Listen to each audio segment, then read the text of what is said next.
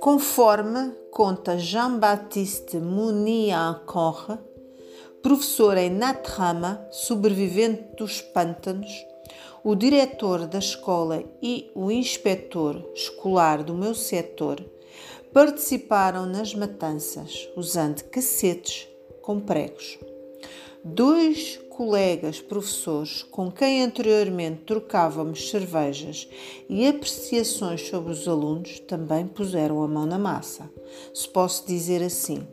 Um padre, um burgomestre, um superprefeito, um doutor mataram com as próprias mãos usavam calças de algodão bem engomadas, descansavam como deve ser, transportavam-se de automóvel ou de motorizada. Estes letrados eram calmos e arregaçaram as mangas para segurar com firmeza uma katana. Hoje em dia, para alguém que, como eu, ensinou humanidades durante toda a vida, aqueles criminosos constituem um terrível mistério.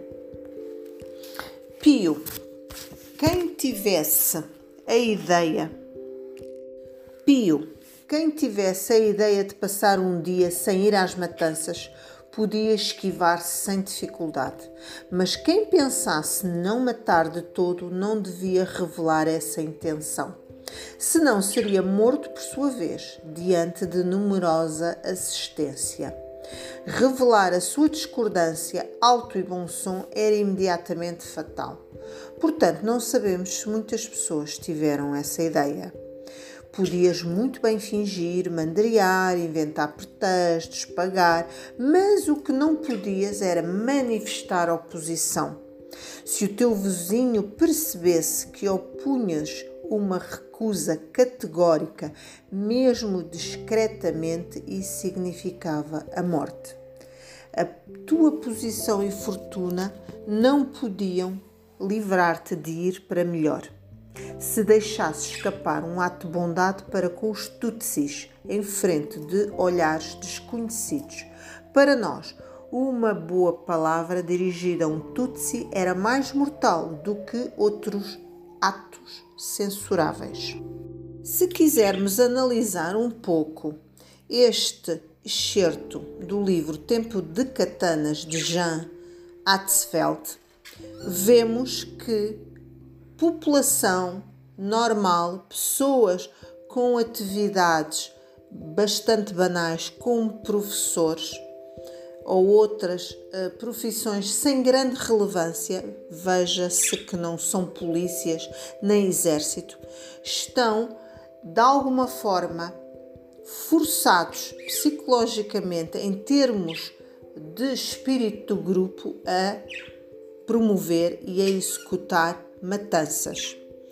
Ou seja, todo aquele grupo útil está comandado por alguém superior que os imbuiu dessa missão de devastar e de dizimar a população Tutsi.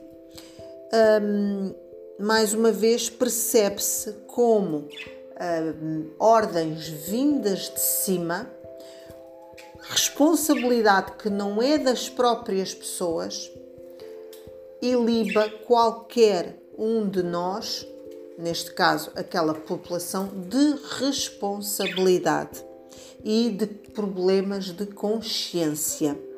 Se uma população souber, um grupo de indivíduos souber que tem essa missão da parte de chefias ou de presidentes, seja de quem for, algo uh, acima, hierarquia acima, seja que motivo for e que ato for, seja do mais uh, cruel, esse grupo vai executá-lo sem problemas de consciência. E essa é a realidade humana que existe no sapiens, enfim, na civilização humana. Nós somos bons a cooperar seja para coisas boas e positivas, como para coisas muito negativas, como, por exemplo, neste caso, um genocídio.